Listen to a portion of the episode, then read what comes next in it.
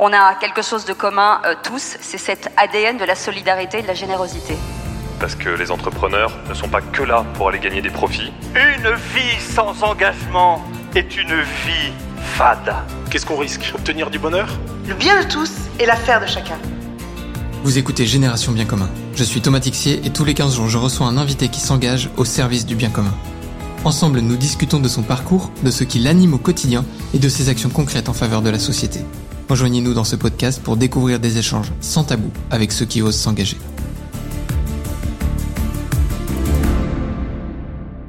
Bonjour à tous, bonjour chers amis. Aujourd'hui, j'ai la chance d'accueillir Hubert de Boisredon. Bonjour Hubert. Bonjour Thomas. Est-ce qu'en deux, trois mots, tu peux te présenter? Euh, Oui, tout à fait. Alors, je, donc, je suis Hubert de Boisredon, j'ai euh, 59 ans. Je suis marié avec Marianne. Nous avons quatre enfants et je suis dirigeant d'une entreprise industrielle à Nantes. Alors, j'ai fait quelques petites recherches en préparant cet entretien et j'ai découvert que tu étais né le jour de la Sainte-Alphonse, Marie de Lignorie, qui est le saint patron des confesseurs, des moralistes et des personnes honnêtes, des théologiens et des vocations. Je pense qu'on aura un peu le temps d'échanger sur les différents bouquins que tu as écrits et, euh, et je te connais déjà depuis quelques années. Et je pense que le terme de personne honnête est quelque chose qui te caractérise assez bien. Et je trouve ça intéressant de voir, quand on relit un peu l'histoire, de, de, bah, de voir euh, en fait comment on s'ancre, dans quelle mesure on est aussi présent dans une génération. Et le, devant qui m'a touché, le deuxième point qui m'a touché, c'est que tu es né le jour de la promulgation de la constitution du Luluabourg, qui est une, une province de la République démocratique du Congo. Et tu reviens il y a quelques jours euh, d'Afrique avec euh, le congrès de Fondatio. On, reviendra aussi un peu sur cette part de, l'engagement qui était important euh, chez toi et chez Marianne. Euh, mais voilà, je trouve ça touchant de voir que ces deux points, déjà, rien qu'en les découvrant, bah, te relient aussi avec ton histoire, avec ce que tu es aujourd'hui. Voilà, puis pour, pour ajouter un peu d'humour aussi, je suis né le, jour de la fête nationale suisse. Et il se trouve que quand j'étais enfant et que qu'on m'emmenait en Suisse, avait des, j'avais des, des enfants de, de, d'une, d'une nounou qui me faisait croire que, que les défilés étaient pour mon anniversaire. et j'ai cru pendant très longtemps. Excellent. C'est pas très fier de leur part, mais la, la blague est bien jouée. voilà. Excellent.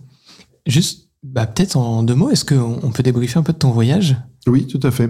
Bah, effectivement, là, je, je reviens juste de, du Togo, où a eu lieu le, le congrès international euh, Fondatio. Fondatio, c'est une communauté chrétienne qui est née dans le, dans le souffle et dans l'élan de Vatican II. C'est l'une des communautés nouvelles, voilà, qui est présente dans 23 pays euh, dans le, dans le monde et qui est, qui est une communauté qui rassemble principalement des laïcs, euh, des laïcs qui sont engagés dans la société, c'est-à-dire euh, dans le monde économique, dans le monde de l'éducation, de la politique, voilà, avec euh, le- Des laïcs, hein, pour ceux qui l'auraient pas, euh, c'est le, en fait, c'est des personnes qui sont chrétiennes, mais qui ne sont pas euh, prêtres ou religieux, quoi. Voilà, voilà, c'est ça. Et sachant qu'il y a bon, tous sont, enfin la, la grande majorité sont chrétiens, mais il y a aussi euh, notamment des jeunes qui sont euh, qui appartiennent au mouvement parce que ils, ils adhèrent quelque part à l'idéal que que nous vivons, tout en étant encore en recherche de foi. Donc c'est aussi un mouvement qui euh, qui cherche à être assez, très ouvert, avec un but. Le but, c'est construire un monde plus juste, plus humain, plus écologique, en amitié avec le monde, en amitié avec Dieu.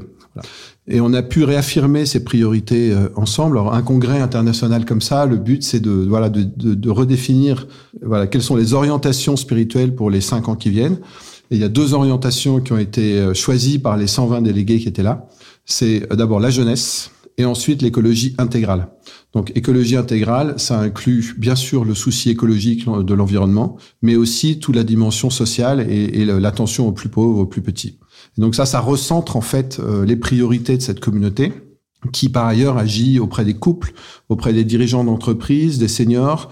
Mais l'idée, c'est que toutes, toutes ces forces vives, en fait, se mettent plus au service de cet enjeu, mais énorme, qui est la jeunesse, avec toutes les questions que se posent les jeunes aujourd'hui, et puis aussi l'écologie, avec tout le souci de, de voilà, de, l'avenir de, de notre, de notre terre, et puis bien sûr ce souci de, d'attention aux plus petits, aux plus pauvres, où il y a beaucoup de souffrance aujourd'hui. Voilà, donc c'est très heureux de ces orientations, qui m'orientent aussi comme dirigeant d'entreprise. Excellent. Tu me disais juste avant un truc qui m'a surpris. Le congrès a eu lieu du coup précédemment euh, en Belgique, en France. Là, vous êtes allé au Togo et vous avez aussi pris la, j'ai pas envie de dire la difficulté du pays, mais la réalité du pays pour aller euh, rassembler ces 120 personnes. Tu peux nous en dire un petit peu plus pour le côté un peu coulisses Oui, oui. Bah, le côté coulisses, c'est qu'en fait, euh, donc la, décision de, de, faire ce congrès en Afrique euh, s'est prise lors du dernier congrès en 2018 qui a eu lieu aux Philippines. Donc, en général, à la fin d'un congrès, on annonce, voilà, le prochain congrès sera en Afrique. Voilà, la grande classique, souvent, de ce genre de choses. Voilà. Mais entre temps, il y a eu, euh, voilà, il y a eu, le, il y a eu le, le, Covid, il y a eu le confinement. Donc, beaucoup, euh, c'est-à-dire pendant, euh, pendant pratiquement deux ans, il n'y a pas eu de rencontres. Il y a eu que des, des rencontres à distance et avec des défis notamment logistiques euh, en Afrique qui sont très importants et des défis financiers également pour euh, pour les, les pays africains. Fondation est présente dans, dans, environ 15 pays en Afrique et donc déjà euh, voilà rassembler les Africains, euh, leur permettre de préparer ce, ce, ce, congrès. Bon, il y avait évidemment des personnes aussi inquiètes en disant voilà en Afrique il y a des moustiques, il y a du risque de paludisme, comment on va gérer ça? Toute la, la, la communication digitale, euh, voilà c'est avec l'internet est plus difficile. Et, en fait il y a eu un moment, il y a eu une tentation de dire bah, finalement faisons un congrès africain à Versailles, dans la maison de Fondatio euh, de l'Ermitage à Versailles. Et, certains d'entre nous, dont moi, euh, nous avons vraiment dit qu'en fait non, je pense que c'est ça, ça n'avait pas de sens et même ça serait presque incohérent, voire blessant, de penser que nos frères et nos, nos sœurs d'Afrique seraient pas capables d'organiser ce congrès. Et en fait, euh, la question qui a vraiment été posée, c'est de leur poser la question à eux, en disant est-ce que vous voulez que le congrès soit en Afrique? À l'unanimité, ils ont dit oui, on veut le faire. Et donc, on leur a fait confiance. Et le résultat était magnifique. Vraiment magnifique parce que euh, ils nous ont reçus avec, j'allais dire, une simplicité. C'est vrai qu'un congrès comme ça, on rentre dans une sobriété. Hein. On, on, était dans dans une région euh, un peu de brousse en fait euh, et de, de, voilà, mais donc dans des conditions simples avec beaucoup de chaleur, beaucoup d'humidité. Mais j'allais dire, tout le monde a accepté de rentrer dans cette simplicité. Et moi, ce qui m'a frappé, c'est cette joie et cette gratitude des Africains qui, qui en fait, euh, est, une richesse, mais tellement énorme. Moi, qui m'ont en tout cas remis, euh, j'allais dire, recentré sur l'essentiel de la vie. Euh, la vie est un don et voilà, merci Seigneur. Et le voyage est aussi un truc qui t'habite quand même pas mal parce que au début de ta vie avec Marianne, vous êtes parti au Chili. Tu as lancé là-bas une, une micro-banque. Avec Armand, aujourd'hui, ta société, tu voyages aussi pas mal. La jeunesse, c'est un de ces thèmes et je trouve ça fort parce que c'est déjà beaucoup de thèmes que, tu viens d'employer là en disant bah, la confiance, euh, la confiance dans l'autre, dans sa capacité à faire. Est-ce que euh, comment tu traduirais, tu traduirais pardon aujourd'hui le l'enjeu de la, confiance en, envers l'autre? Quel est le pas d'audace qui fait que tu te dis, bah en fait non, mais euh, moi j'ai confiance en eux, ils vont vont réussir à faire ça et même plus largement, bah, j'ai confiance dans mes collaborateurs, j'ai confiance dans ma femme, j'ai confiance dans la jeunesse de France, la jeunesse du monde. Oui. Oui, c'est ça. Je pense le, sujet de la confiance, c'est un vrai sujet. Bon, confiance dans, dans, en latin, hein, c'est la même racine que la foi. Euh, donc, d'une certaine façon, je pense qu'on peut pas dire vraiment qu'on a la foi pour les chrétiens ou les croyants en Dieu euh, si on n'a pas confiance en l'autre. En fait, c'est tellement. Et j'allais dire, la confiance en l'autre, pour moi, dit quelque chose de notre. Euh, c'est un peu la mesure de notre foi, en fait. Et ce dont j'ai pris conscience, c'est que en fait, il n'y a pas de confiance sans lâcher prise. C'est vrai que je suis parti au Chili à 22 ans. C'était un peu, voilà, un, un, un, désir, mais aussi un appel. C'est vrai qu'à ce moment-là, le Chili de, de l'époque, c'était le Chili du général Pinochet. C'était euh, beaucoup de gens me disaient, mais t'es fou d'aller là-bas. On est parti avec euh, avec un ami, donc en, en, en, mission humanitaire et avec la délégation catholique pour la coopération. Mais c'était comme quelque chose qui me portait. Et c'est vrai que sans doute aidé par notre jeunesse de l'époque, j'y suis allé dans une grande confiance. Et, euh, et avec un grain de folie. Ouais, un grain de folie, mais en fait, voilà, qu'est-ce que la sagesse et qu'est-ce que la folie en fait hein? C'est-à-dire, est-ce que ça aurait été plus de sagesse de rester, et de pas vivre cette expérience absolument extraordinaire qui m'a marqué pendant sept ans? Parce que je devais, je suis parti deux ans pour deux ans et j'y suis resté sept et j'ai rencontré Marianne là-bas. Euh, qui est devenue mon épouse, euh, voilà, elle venue de Belgique, donc comme quoi, euh, c'est bon. Mais j'allais dire, ce lâcher prise, euh, il nous, en fait, il, mon expérience, c'est que le lâcher prise nous confronte, ça, ça a été mon cas, euh, à nos propres peurs. Et la peur, c'est, euh, elle a différents noms pour chacun d'entre nous. Euh, moi, j'allais dire, c'est, j'ai beau, une peur que j'ai très souvent, c'est la peur de l'échec. En fait, je suis quelqu'un qui aime bien réussir. Et donc, euh, voilà, partir au Chili, eh ben, la question, c'était quel impact ça aurait sur ma carrière professionnelle derrière. Euh, je recevais souvent des messages de gens qui me disaient, bon, ok, t'as fait ta copée pendant deux ans, c'est bon, mais maintenant tu reviens parce que là, tu es en train de mettre en péril ta carrière, future carrière professionnelle.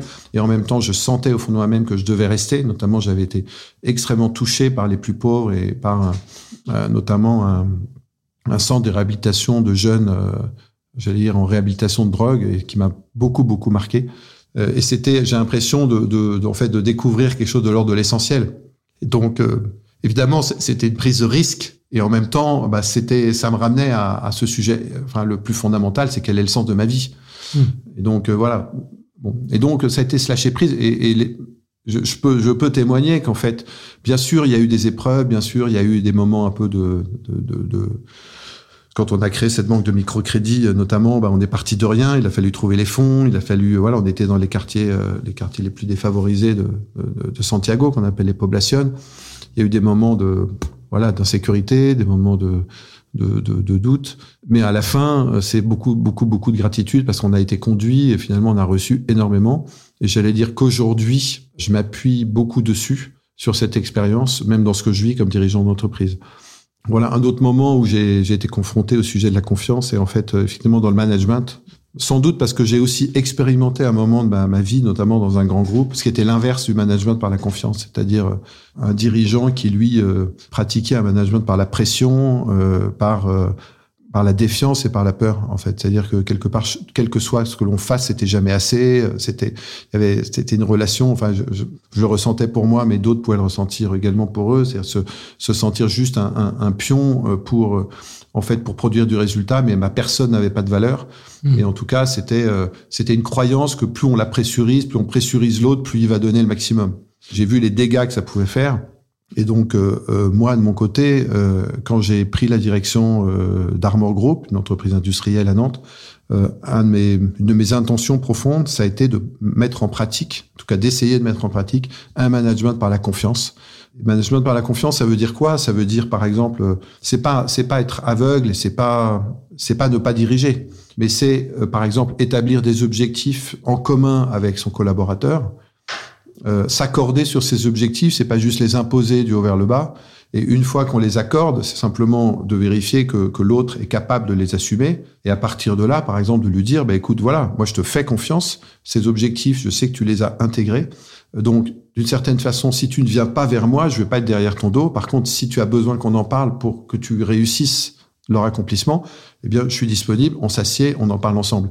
Mais le point de départ, l'a priori, c'est un a priori de confiance. Voilà, si à un moment ça se passe pas bien, etc. Bon, ben bien sûr, on va faire le point, mais c'est pas à partir d'une peur que l'autre ne réussisse pas. C'est mmh. plutôt pour être avec lui à ce moment-là. Et ça change beaucoup de choses. Hein. Tout ce qu'on appelle le principe de subsidiarité aussi. Hein. Euh, ça veut dire euh, dans quelle mesure euh, je crois que l'autre est capable de d'accomplir pleinement bien les tâches qui lui sont confiées et je m'abstiens de me substituer à lui pour faire le travail qu'il doit faire. C'est-à-dire que vraiment, je, je considère que que c'est voilà une fois qu'il y a une délégation de, de, responsabilité, vraiment, je lâche, quoi. Ouais, pour moi, le principe de subsidiarité va même plus. La, la délégation, pour moi, c'est conserver le, le, le, contrôle de l'élément. C'est-à-dire, tu confies une tâche, mais c'est moi qui gère, c'est ma vie, et il faut que tu la fasses globalement dans la, de la façon dont moi je veux que tu la fasses. La subsidiarité, c'est, je te confie une mission, tu la réalises euh, à ta manière. Euh, ce qu'on va regarder ensemble, c'est ce qu'à l'arrivée, on a atteint l'objectif de la mission. Euh, et je suis effectivement là pour t'aider si tu as besoin, mais en fait, ça devient ta mission, ça devient du coup ton objectif. Et quand tu réussis, bah, c'est ta ça. réussite. Quoi. Voilà, c'est exactement ça. On s'accorde sur la mission et on fait confiance sur les moyens, en fait. On laisse à l'autre la, la, créativité, la liberté de, de définir comment il va accomplir cette mission. Comment on réussit ça avec, en tant que dirigeant d'entreprise avec des jeunes collaborateurs? Bah, je pense que moi, ce que je crois, c'est que les jeunes collaborateurs, et c'est de plus en plus vrai, euh, n'aiment pas qu'on leur, on leur, euh, on leur assigne une tâche du haut vers le bas. Euh, en fait, je crois que les jeunes d'aujourd'hui, euh, déjà c'était notre cas, mais c'est encore plus vrai aujourd'hui. C'est ce qu'ils souhaitent, c'est que euh, on, on, partage un objectif, qu'on partage un, un, projet et qu'on soit ensemble et, et qu'ils aient euh, d'une certaine façon le même droit de donner leurs idées que le, que le patron. Enfin, c'est-à-dire qu'on est, voilà. Et puis cette ils sont très très sensibles à la confiance. Moi, j'ai une grande admiration pour pour les plus jeunes. pourquoi? Parce que je, je, je, perçois que que les plus jeunes aujourd'hui ont une, une liberté beaucoup plus grande que celle qu'on avait nous il y a il y a 30 ans, notamment par rapport à l'argent, par rapport à leur carrière. Quand tu dis une liberté plus grande, ça veut dire ils osent plus en parler, ils osent c'est qu'ils sont moins, ils sont moins attachés. C'est-à-dire que nous, nous, je veux dire, bon, moi, par exemple, j'ai fait l'école HEC. Bon, c'est vrai qu'à l'époque, bah, c'était euh, voilà l'objectif, c'était euh, quand même de gagner beaucoup. C'était euh, la plupart sortaient d'HEC en visant d'aller dans les big four ou dans les grandes sociétés euh, du CAC 40 euh, en marketing, en finance, etc. ou dans les grandes banques. Il fallait faire une carrière et, c'est, le, le, le, le, titre dans le CV était très important. C'est en fait Mm. bon, aujourd'hui. Je vois beaucoup de jeunes qui sont complètement libres de faire complètement autre chose. L'entrepreneuriat est beaucoup plus valorisé. Et, également, beaucoup, par exemple, n'hésitent pas à prendre un, deux ans pour partir en humanitaire, pour partir, voilà. Donc, une très grande liberté. Ça, ça me frappe. Exemple, J'ai un, un fils, euh, Jean, bon, bah, il, est, à- il est en dernière année de centrale avec un ami euh, de- des arts et métiers. Ils ont démarré une start-up qui s'appelle Capsme pour, euh, pour, pour remplacer les capsules Nespresso par des capsules réutilisables.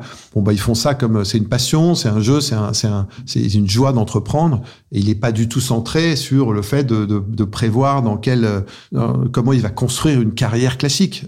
En fait, il vit son élan entrepreneurial et, et son élan aussi pour euh, bah, pour euh, pour un monde plus plus écologique. Et, bon, il essaye de combiner les deux et il y va quoi. Voilà. Je pense avec beaucoup plus. et Bon, son exemple, je, je le cite parce que je le connais bien, mais mais le nombre de jeunes que je vois qui ont un talent entrepreneurial pour se lancer, c'est incroyable. Donc moi, c'est ce qui me donne énormément confiance par rapport à l'avenir. La capacité des jeunes à, à entreprendre, à s'engager. Ah oui, oui, c'est ça. Et puis aussi avec une liberté beaucoup plus grande par rapport à l'image de soi, par rapport à, à- et puis par rapport aux au gains financiers. C'est-à-dire que je pense qu'il y a, y, a, y a un désir bien sûr de vivre correctement, mais, mais le nombre de, de jeunes que je vois qui sont, euh, qui n'hésitent pas à bifurquer, euh, qui n'hésitent pas, euh, de certaine façon, à, à, à déserter un système classique pour aller vivre leur idéal dans, dans une vie euh, très sobre et très simple. Euh, parfois de retrouver euh, simplement l'essence de, par exemple, euh, bah, d'une ferme, euh, de prendre soin d'un- troupeau, euh, de, de réapprendre un métier, de charpentier, et de, de, de travailler de leurs mains, bien qu'ils aient fait des études euh, intellectuelles, parce que parce qu'ils ont envie de retrouver le, le, le sens premier de la, de la vie, de découvrir que le travail est fait pour se nourrir, pas forcément pour s'enrichir, etc. Donc une très grande pureté, une très grande liberté qui, qui, qui me qui m'interpelle souvent. Ouais, et qu'on voit effectivement, je pense qu'on a tous des exemples en tête. Moi, je pense à mon, mon cousin qui a tout plaqué pour devenir boucher. Voilà. Au départ, était consultant. euh, N'hésitez pas à aller le voir, hein, Benjamin, petit bonjour au passage. Euh, mais c'est Ah vrai qu'en fait, on- ça, ouais. Euh, non, il est à Paris, lui. À Paris, lui, d'accord. Mais ouais, ça fait partie des, des trucs qui sont assez forts. euh, tu vois, moi, j'ai eu la chance, je me suis un peu posé la question, mais si je- j'avais pas bifurqué vers autre chose, j'ai eu la chance de, de croiser euh, la route de deux, trois copains et, euh, et aujourd'hui, j'en suis là et j'enregistre des podcasts, j'aurais pas parié ça, mais Mm. j'y trouve un, un sens et, et c'est des chouettes moments d'échange. C'est vrai que cette notion d'engager, cette notion de liberté, en fait, elle m'a pas l'air si compliquée. Euh, et c'est vrai que quand je t'entends parler, on se rend compte en fait qu'à l'époque, quand toi t'es parti au Chili, euh, ça avait l'air bien plus, j'ai envie de dire balèze, en tout cas complexe. Est-ce que toi tu, tu te dis si, si aujourd'hui t'étais à la place de Jean, t'aurais plaqué HEC, tu serais parti au Chili deux ans plus tôt, tu- J'aurais pas plaqué HEC parce que parce que je pense et d'ailleurs je continue de penser que quand quand des quand des jeunes me disent voilà euh, entre guillemets j'ai la chance d'être en université ou en, en école ou, euh, et j'ai envie de tout arrêter au milieu je leur dis en général bah, allez quand même jusqu'au bout.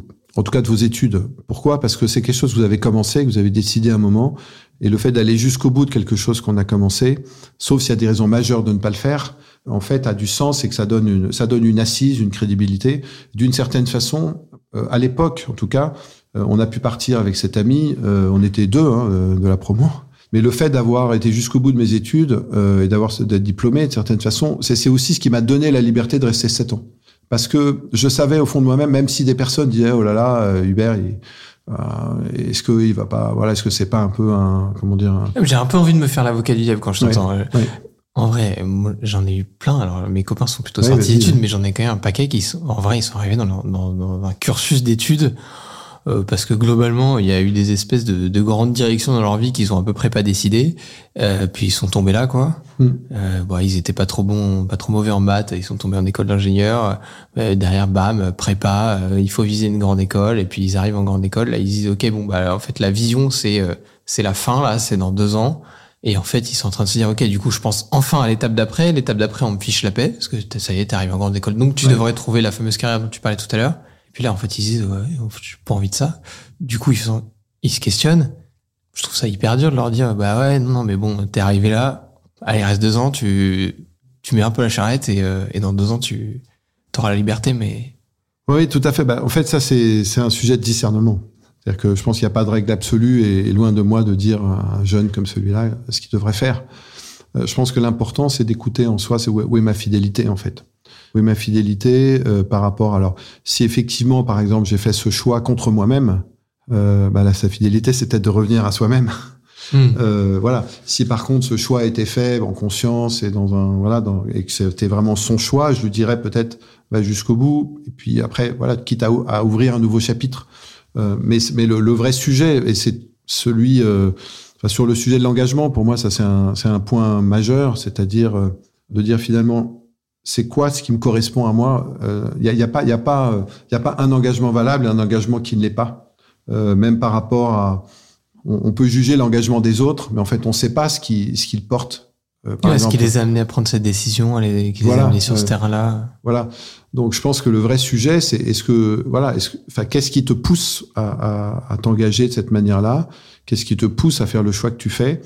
Et est-ce que ce, ce qui te pousse, c'est quelque chose qui euh, qui est de l'ordre de quelque chose de positif en fait. Je dirais que si c'est de l'ordre du, rejet de l'autre ou du rejet simplement de la société pour la rejeter, mais pas de pas de vous désirer construire, à ce moment-là, je dirais ben voilà, il y a peut-être voilà le, le, le- rejet de l'autre en fait ne va jamais permettre de construire vraiment euh, quelque chose sur le long terme. Euh, Est-ce que pour certains autres, peut-être euh, ne pas aller jusqu'au bout d'un engagement qu'ils ont pris, peut-être une fuite, une fuite parce que c'est parce que souvent s'engager quand on va jusqu'au bout, c'est difficile aussi. Hein. On se Mhm. heurte à, à, l'épreuve de la fidélité de certaine façon. Et c'est vrai, euh, c'est vrai dans un, dans un engagement d'études, c'est vrai aussi dans un engagement de couple, de mariage, euh, voilà, de vie, parfois professionnelle. Le vrai sujet, c'est savoir est-ce que ce qui m'a poussé à m'engager est juste? Comment tu discernes ça? Ah Bah, tu le dis, ça, c'est voilà, ça c'est ça, bah, ça demande euh, bah, un vis-à-vis souvent, hein, vis-à-vis, qui peut être un bon ami, qui peut être euh, un, un mentor, qui peut être un, un religieux qui nous écoute. Avec un, un ami qui s'appelle Louis, on a on a démarré en fait un, un- une société de, de formation et de, de, de conseil en de coaching en, leadership par le compagnonnage où on, en fait on, on a expérimenté nous-mêmes cette force du compagnonnage, c'est-à-dire en fait d'avoir une personne euh, quelque part qui accepte, en qui on a suffisamment confiance et qui accepte d'être un peu un miroir pour soi-même Hmm. et qui s'engage à, à être à avoir à avoir à la fois un regard bienveillant mais aussi qui s'engage à être authentique et être capable de nous interpeller dans la vérité si euh, il sent que quelque part on, on, on, dévie nos intentions. Et ça, je pense que c'est extrêmement précieux. Euh, c'est pas forcément le meilleur pote. Hein. C'est, c'est, c'est quelqu'un qui euh, qu'on sent assez libre avec soi. L'idéal, c'est que ce soit réciproque pour qu'il y a vraiment, voilà, c'est pas, il y en a pas un qui est au-dessus de l'autre qui va donner des conseils. C'est que on, on, on s'accompagne d'une certaine façon pour réussir notre, notre vie. euh, Et ça suppose d'être, très vrai l'un, avec l'autre. Et ça veut dire que par, par rapport à une question comme celle-là, ben voilà, c'est pouvoir dire, ben, ok, qu'est-ce qui t'a poussé à, à, à faire ce choix de job ou ce choix d'études? Et puis, euh, ben dans la, dans, dans le, dans le, dans le dialogue, en fait, vont apparaître des choses. Oui, sachant qu'en fait, l'autre est là vraiment pour poser des questions, pas pour apporter les réponses. Pour les poser- réponses, on, on les connaît. Il faut juste non, euh, les voilà. faire émerger euh, par un questionnement. euh. Exactement. L'autre est là pour poser des questions, mais il est aussi là après avoir écouté pour dire un ressenti. Par exemple, bah, voilà, je t'ai écouté euh, longuement, et mon ressenti, c'est que euh, ah, t'es pas vraiment heureux dans ce que tu me dis, tu vois, dans- dans ce que tu vis. euh, voilà pourquoi, c'est quoi ce- cette sensation un peu de tristesse ou machin, ou au contraire, j'ai l'impression que voilà. euh, dans ce que tu me dis, euh, est-ce que c'est vraiment toi qui as choisi ou quelqu'un d'autre qui a, qui, est-ce que tu est-ce que as suivi une injonction externe? Simplement, en fait, de, de, de faire un reflet, peut-être de relancer par des questions qui, qui poussent l'autre à dire, bah oui, en fait, la, la vérité, c'est ça. Et à partir de cette vérité, qu'est-ce que je, qu'est-ce que je décide? Mais sur une base, j'allais dire, un petit peu euh, euh, purifiée des, des trucs autour qui, euh, qui nous encombrent, tu vois. Dans ce que tu as dit là, à un, moment, j'ai attrapé une phrase qui me fait penser à, un truc que tu as écrit dans ton bouquin, euh, L'esprit souffle Euh, D'ailleurs, je vous invite à aller le lire. Euh, il est très sympa, un bouquin où tu parles, tu racontes une partie de ta vie à l'intérieur. Et tu, tu, as cette phrase vis-à-vis d'Armor où tu dis J'ai trouvé à travers cette société sur les panneaux photovoltaïques l'occasion de déployer une forme de management. Et je trouve intéressant parce qu'effectivement, ça, ça dit que en fait, tu es fidèle à ta conviction que tu nous évoquais tout à l'heure, l'envie d'accompagner en fait les hommes. Et en fait, ça aurait pu être euh, Armor ou une autre. Il s'est trouvé que voilà, bah, le contexte était celle-ci. Et t- et t'as eu cette fidélité? Oui, oui, oui, oui. C'est en fait, c'est, c'est- Dans mon cas, je dirais que l'appel ou le désir, c'est pas c'est pas de travailler dans cette entreprise, c'est de mettre en pratique ce management par la confiance et de faire l'expérience que par ce management par la, confiance et ce management participatif avec d'autres, on allait pouvoir avoir un impact euh, visible sur, euh, de certaine façon, la transformation de la société à travers une entreprise. Donc ça, c'est quelque chose qui me pousse en avant. Et c'est du coup de vivre l'entreprise comme un lieu de transformation de la société. Bon, une fois qu'on a dit ça, bah, l'entreprise, il faut qu'elle marche, il faut qu'elle soit rentable. Ouais, il y a tout quotidien de, de dirigeant. Voilà. Donc mon quotidien dirigeant, il n'est pas très différent de celui de, de n'importe quel dirigeant.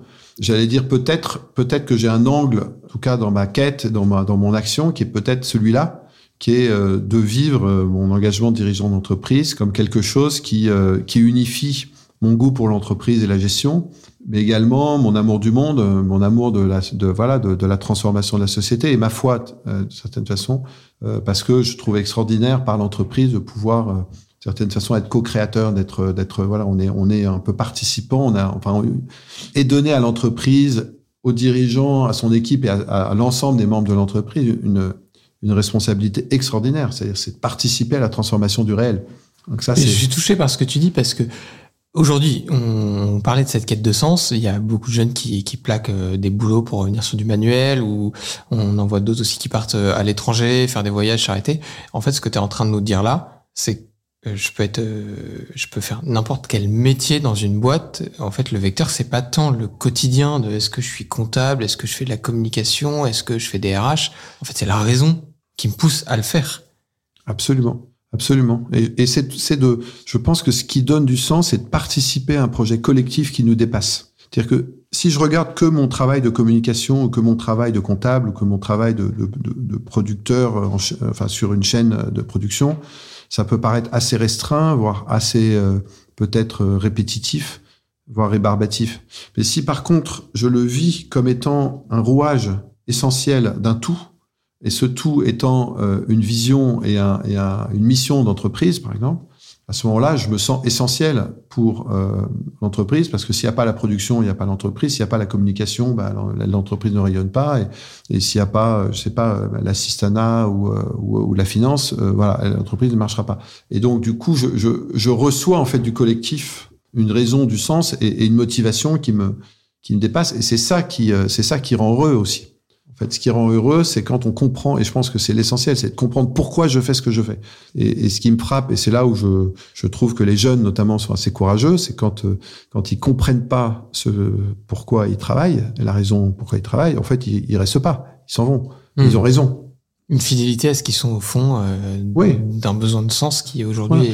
est, est, fort. Et je, voilà, et je pense qu'une grande frustration des, des, des, des jeunes aujourd'hui, c'est quand ils viennent plein d'idéal euh, et avec ce désir de, bah, de, contribuer à la transformation de la société et qui sont dans une dans une entreprise où tout est figé, où en fait ils se rendent compte qu'ils n'ont pas de pouvoir, on les on leur permet pas de participer au projet et ils se disent bah, si un jour je veux avoir une influence sur le même la transformation de l'entreprise, il va falloir que j'attende 20 ans pour euh, franchir tous les échelons et encore je rentre dans des jeux politiques et une bataille etc et j'ai pas envie de ça.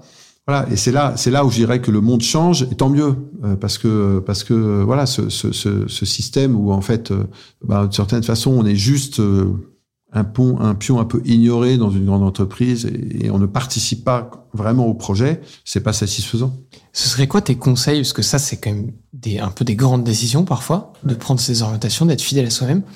Comment, dans le quotidien, si on se dit, tiens, aujourd'hui, je, là, en, en t'écoutant, Hubert, je me dis, tiens, je suis pas fidèle tout à fait à ce que je veux être, ce serait quoi un peu tes conseils, tes clés pour, euh, pour s'écouter et peut-être se préparer à, à prendre cette, euh, une, une, grande décision pour redevenir fidèle à soi-même? Comment on prépare ces grands choix, en fait? Ouais. Bah, je pense que c'est, c'est, déjà, c'est d'accepter le problème.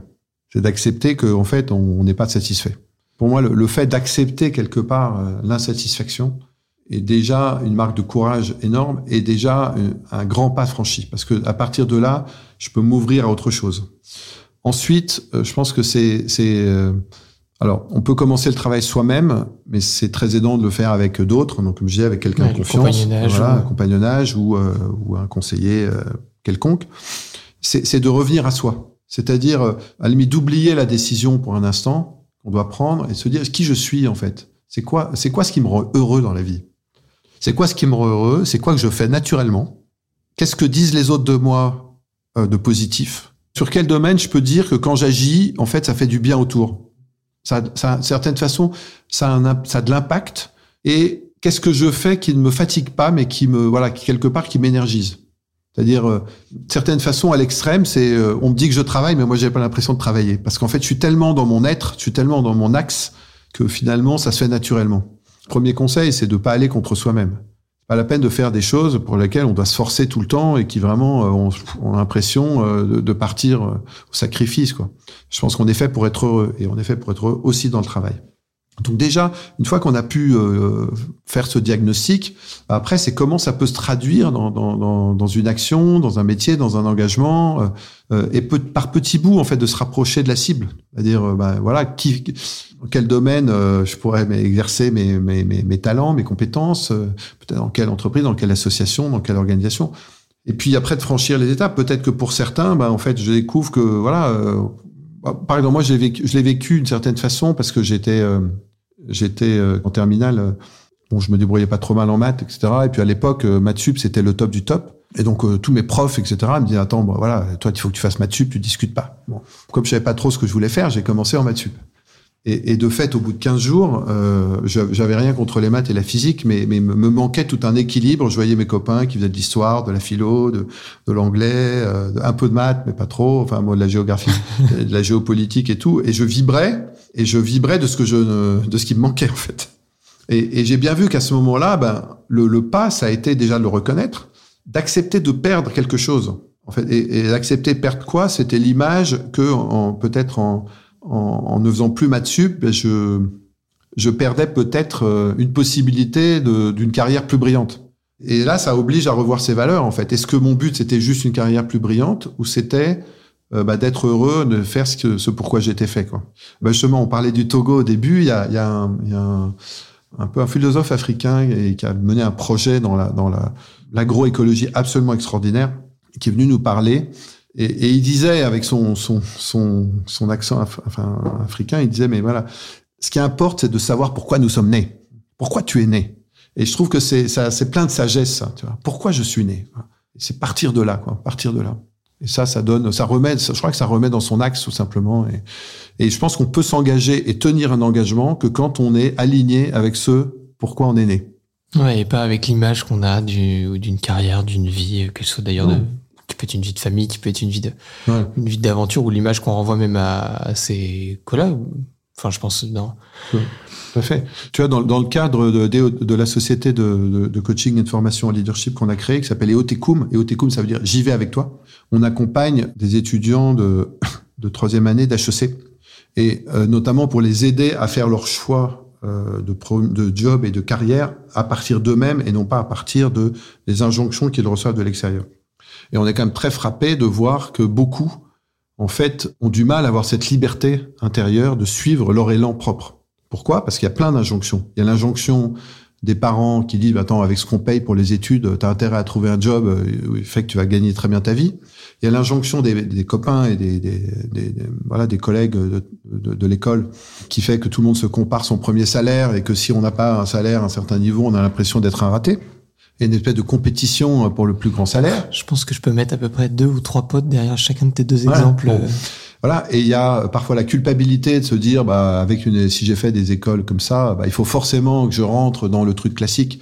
Euh, bah, pour, pour, voilà, parce que sinon, euh, bah, qu'est-ce qu'on va dire de moi euh, hmm. euh, Voilà, dire, bah, pour faire ce que tu vas faire là, tu n'avais pas besoin d'aller euh, faire une grande école. Là, bon. donc, donc, en fait, c'est toutes ces injonctions qui arrivent de l'extérieur qui peuvent, euh, j'allais dire, empêcher simplement l'écoute de ce désir ou de cet appel intérieur. Et donc voilà, tout, je pense tout le travail, c'est de dégager pour revenir à, à, la source. Et la source, euh, c'est ce qui nous rend heureux et ce qui fait que on peut aussi donner, se donner de manière euh, féconde.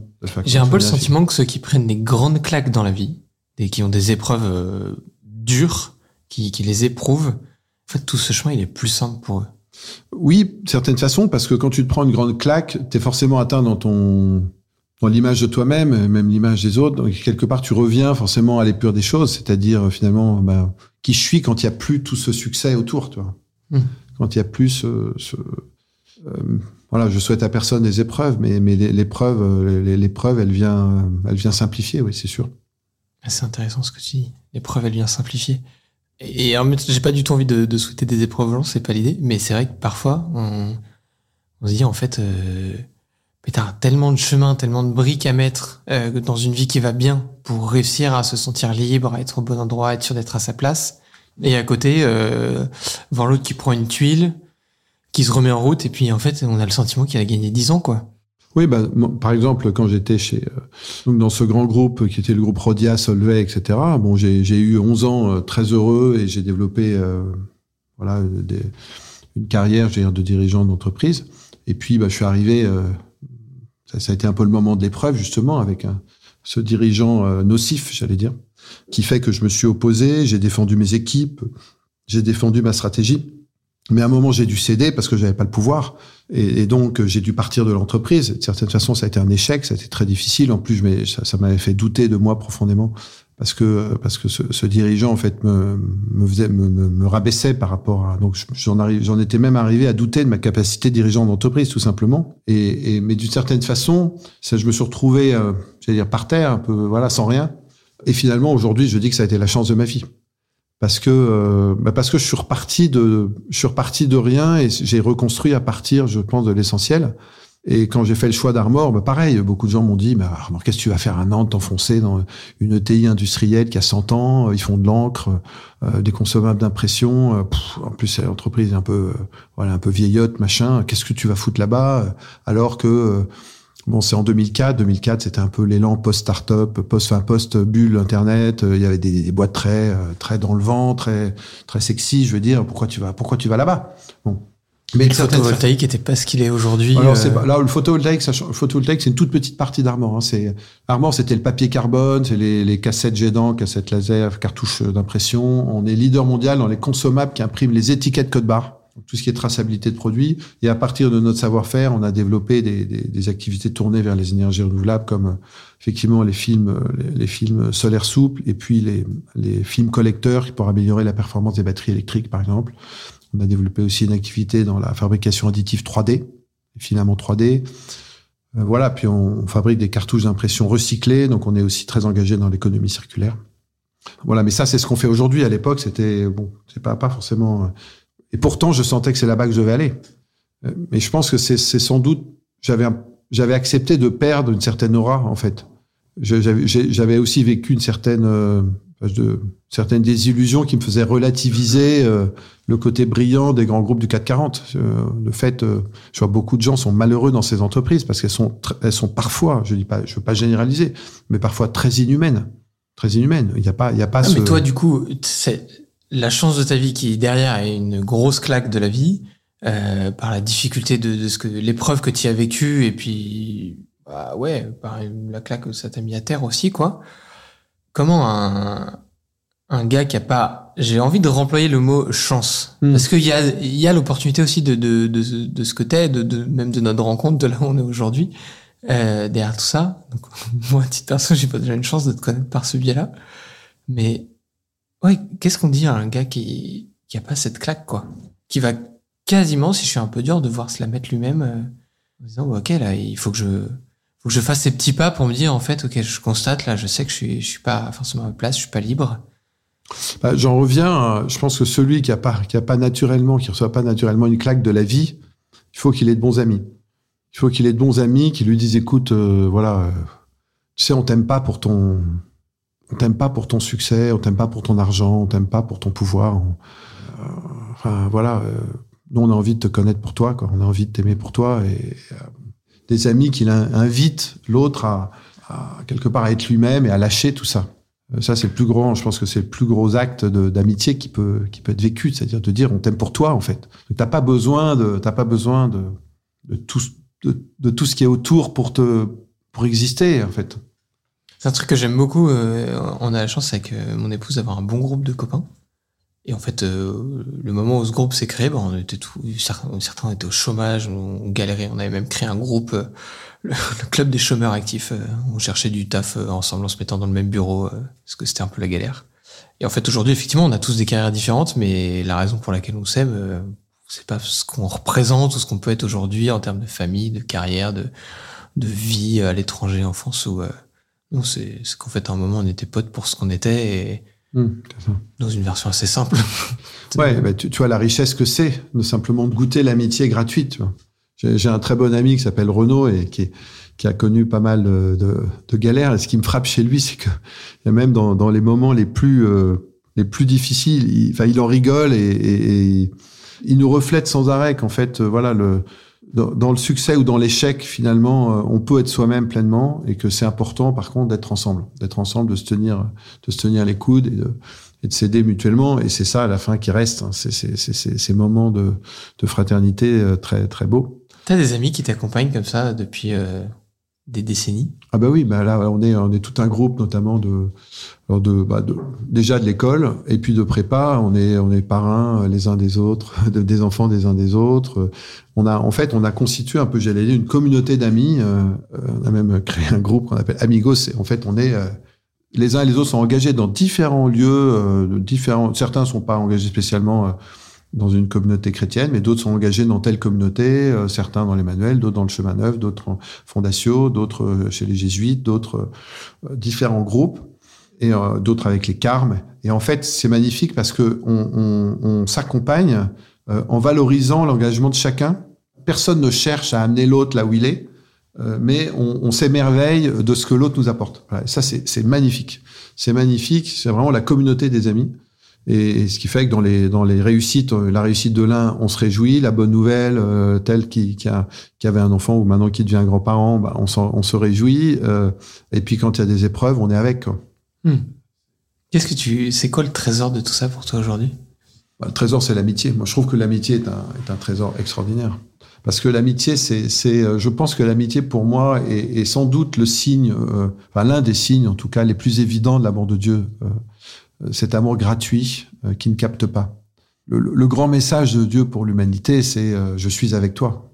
Quel que soit l'endroit par où, tu passes, que ce soit dans la joie ou le, ravin ou la vallée de ténèbres, je serai avec toi. Je ne t'abandonnerai pas. je t'aime depuis toujours. Enfin, y a, et, c'est finalement la- l'amitié rappelle sans arrêt qu'on est voilà qu'on est important pour l'autre, qu'on est aimé gratuitement. Et avec les vrais amis, on n'a pas besoin de on n'a pas besoin d'en rajouter, on n'a pas besoin de, de faire de cinéma en fait.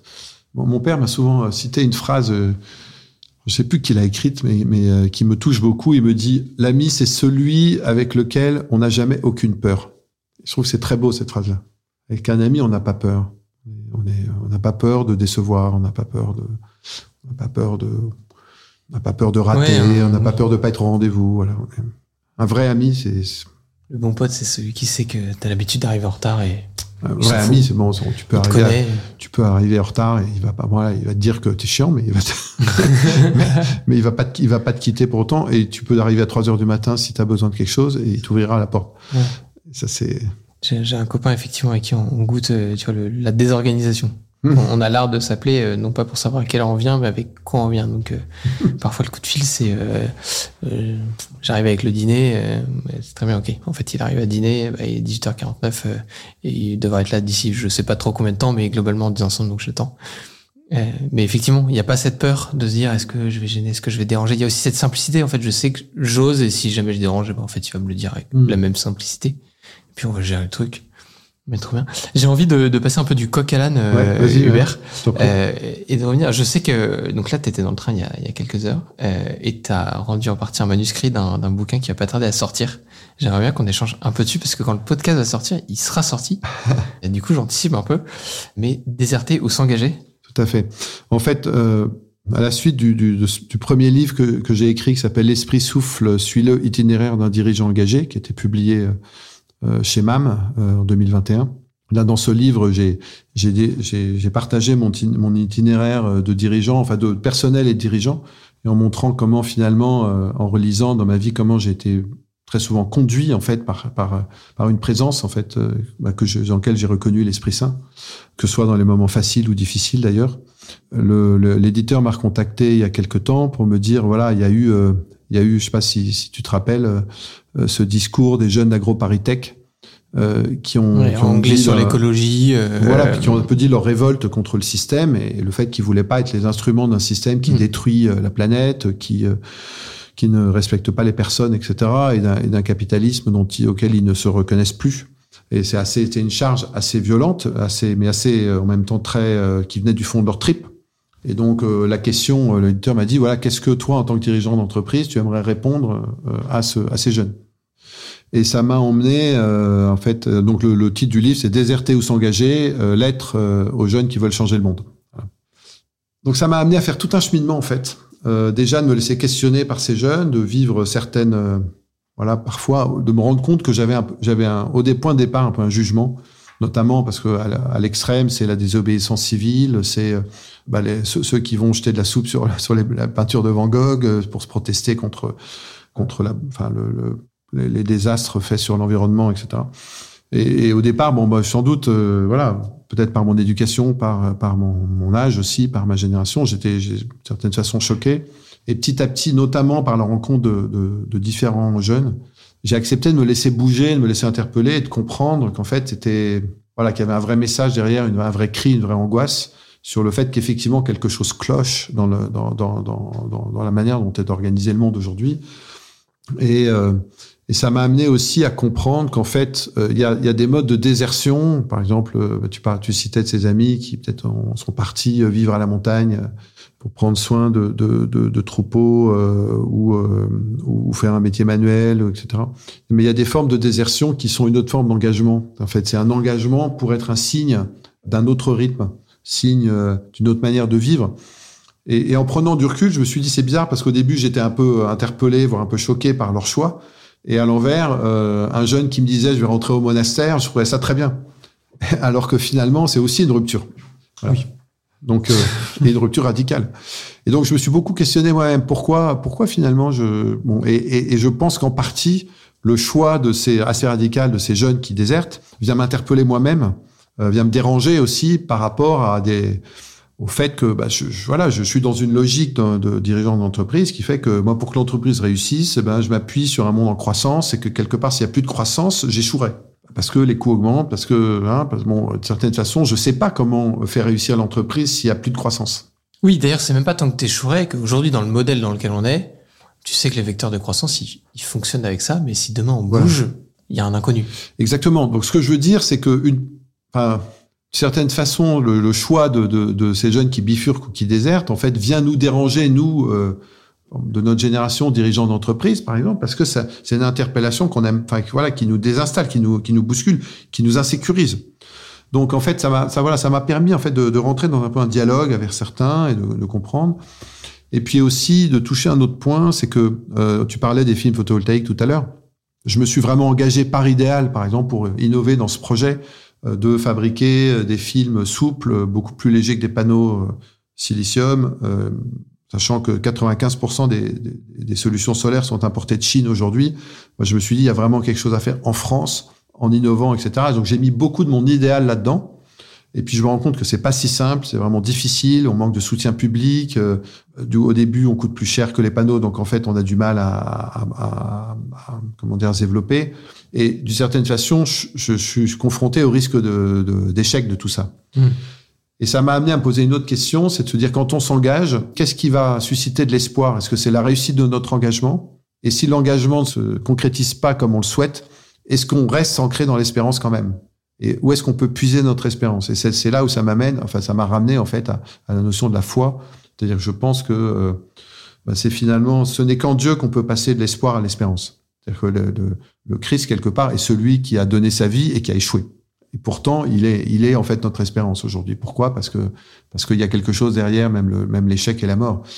Et en fait, il faut aller jusqu'au bout. Et je pense que c'est, c'est certaine façon, ça m'a obligé à aller puiser en moi ce sur quoi se fonde ma foi profondément et d'en arriver à se dire, en fait, voilà, l'important c'est de s'engager à partir de ses convictions, à partir de ce que, ce que l'on est, de cette fidélité dont on parlait tout à l'heure.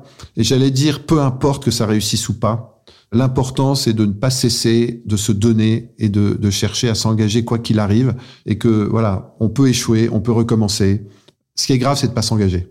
D'une certaine façon, c'est de pas se mouiller, c'est de, c'est de rester dans sa zone de confort en, en étant, en ne se mouillant pas pour des convictions, en n'étant pas, quelle qu'elle soit. De certaine façon, celui qui déserte, il s'engage parce qu'il a des convictions. Celui qui s'engage dans l'entreprise vraiment parce qu'il pense qu'il doit le faire, il s'engage par conviction. Celui qui se laisse porter sur un tapis roulant, c'est dommage parce qu'en fait, il ne, il ne transmet rien. il, il suit le mouvement. Et donc l'appel, le, le, le message, c'est vraiment engagez-vous, voilà, engagez-vous, risquez quelque chose de votre vie au nom de qui vous êtes, au nom de ce que vous croyez. Il y a beaucoup de, de, de chercheurs qui n'ont pas réussi euh, à court terme, qui ont pu échouer, et puis finalement d'autres ont repris leurs travaux et les ont emmenés plus loin. Et, et d'une certaine façon, ils ont contribué euh, à la réussite d'autres, et c'est très bien comme ça. Donc voilà, il faut, il faut faire confiance justement à, à, à suivre euh, son élan d'engagement. C'est intéressant ce que tu dis parce que moi j'ai grandi avec un peu un prisme. euh, J'avais le côté l'entrepreneur, le, le, enfin pas l'entrepreneur, mais j'allais dire le, le gars en visibilité. Ouais. Sauf qu'en fait j'ai pas du tout le profil d'un numéro 1 donc la probabilité que je termine en visibilité est à peu près de 2 iota parce que je suis un très bon numéro 2 et surtout un, assez bon numéro 2 plutôt dans l'ombre. Donc en fait, euh, ouais, j'ai dû apprendre à connaître ça et apprendre à prendre ce risque de changer l'image que j'avais du, du truc parfait pour me dire ouais mais en fait c'est pas c'est pas là où je suis bon, c'est pas ce que j'ai envie de faire et du coup à me réaligner, à accepter mes peurs, à me mettre en risque. En fait, euh, bah, tu vois, j'aurais jamais parié il y a 10 ans que je ferais des podcasts.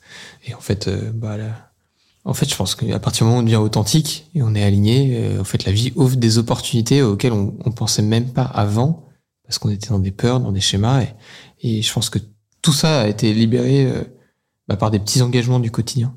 C'est ça. Je me retrouve, mais franchement, 100% dans ce que tu dis là. Ouais, ouais. On n'est pas là pour prouver qui que ce soit à quelqu'un d'autre, en fait. Euh, J'allais dire, on est juste. Enfin, je crois que le, le- ça peut paraître simpliste de dire ça, mais je pense que le premier but de notre vie, c'est d'être nous-mêmes. C'est d'être nous-mêmes. Donc, c'est de s'accepter tel qu'on est, et à partir de là, de chercher à se donner avec ce qu'on est. Et ça simplifie beaucoup, en fait, euh, les problèmes. Parce que pourquoi vouloir être numéro un si on est un bon numéro 2 En fait, si avec des numéros 1, ce serait dramatique. Moi, je, je, je, je, je peux dire que je suis numéro un dans mon entreprise, mais euh, qu'est-ce que je dois à tous les numéros 2 qui sont à côté de moi et sans lesquels, je, bah, de fait, je ne pourrais absolument pas accomplir ma mission. Donc, euh, le problème, le problème qu'on a, c'est qu'on va associer numéro 1 à supérieur et numéro 2 à, un- à, à- Ouais. à- à Ah, c'est vraiment l'image en plus que j'avais pendant des années. Voilà, c'est ça le problème. Alors qu'en fait, le même dire numéro un, numéro deux, le- la définition est pas juste. C'est qu'il y en a un qui va être invité à, à diriger une équipe et l'autre à la soutenir par dessous. Hmm. Mais finalement, pourquoi on va mettre des échelles de valeur? C'est ça. Et, et je pense qu'il faut se défaire de tout ça parce que ça, ça fait pas mal de mal. Comme dans l'Église, on a, on a encore cette image que euh, le prêtre est au-dessus du laïc et donc euh, voilà et que du coup, ça, ça induit tout un mode de gouvernance et de, de, de relation des uns aux autres qui en fait fait du mal au corps. Je crois qu'il faut revenir, si on fait un, si on parle deux minutes d'aspect un peu spirituel par rapport à l'Église, en fait, ce que, ce que dit Saint Paul, c'est vraiment euh, d'écouter le charisme de chacun. C'est, en fait ce qui va construire une communauté, c'est que chacun soit fidèle au charisme qui lui a été donné. Pour certains, ça va être le charisme de prophétie, d'autres de direction de la communauté, de pasteur, d'autres de guérison, d'autres de, de, voilà, de service. Mais finalement, chacun a la même valeur aux yeux de, aux yeux de Dieu. Donc, dans la société, c'est pareil. Je pense qu'il faut qu'on revienne à ces évidences-là.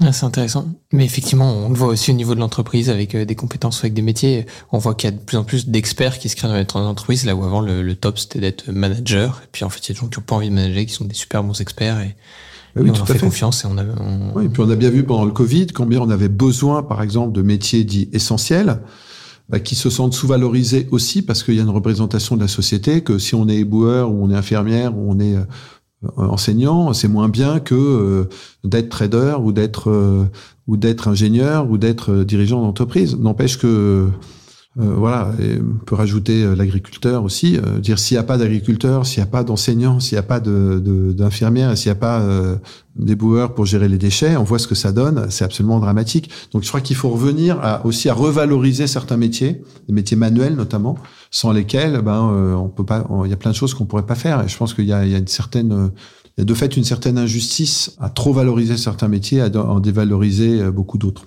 Je pense qu'il faut revenir à un certain équilibre. Et je pense que la société appelle ça. Et si on le fait pas, de toute façon, ça va nous être arraché. C'est-à-dire qu'à un moment, un moment, la, société elle-même va se révolter contre cette injustice-là et contre ce regard qui n'est pas objectivement, qui n'est pas juste en fait. J'ai envie de nous laisser un peu sur ces, sur ces paroles et sur cette réflexion. En fait, finalement, euh, comme dit le sage, soyez vous-même, euh, les autres sont déjà pris. Merci Hubert pour cet échange. Merci Thomas. J'ai eu beaucoup de plaisir à échanger avec toi. Et euh, bah, très chers auditeurs, à- à très vite pour un prochain épisode. Merci. Merci d'avoir suivi cet échange, j'espère qu'il vous a plu. N'hésitez pas à vous abonner à notre podcast et à lui mettre une note de 5 étoiles sur les différentes plateformes d'écoute. Ça nous aidera à le faire connaître. Retrouvons-nous dans 15 jours pour un nouvel épisode de Génération Bien Commun, où nous continuerons à vous partager les témoignages de ceux qui s'engagent au service du bien commun.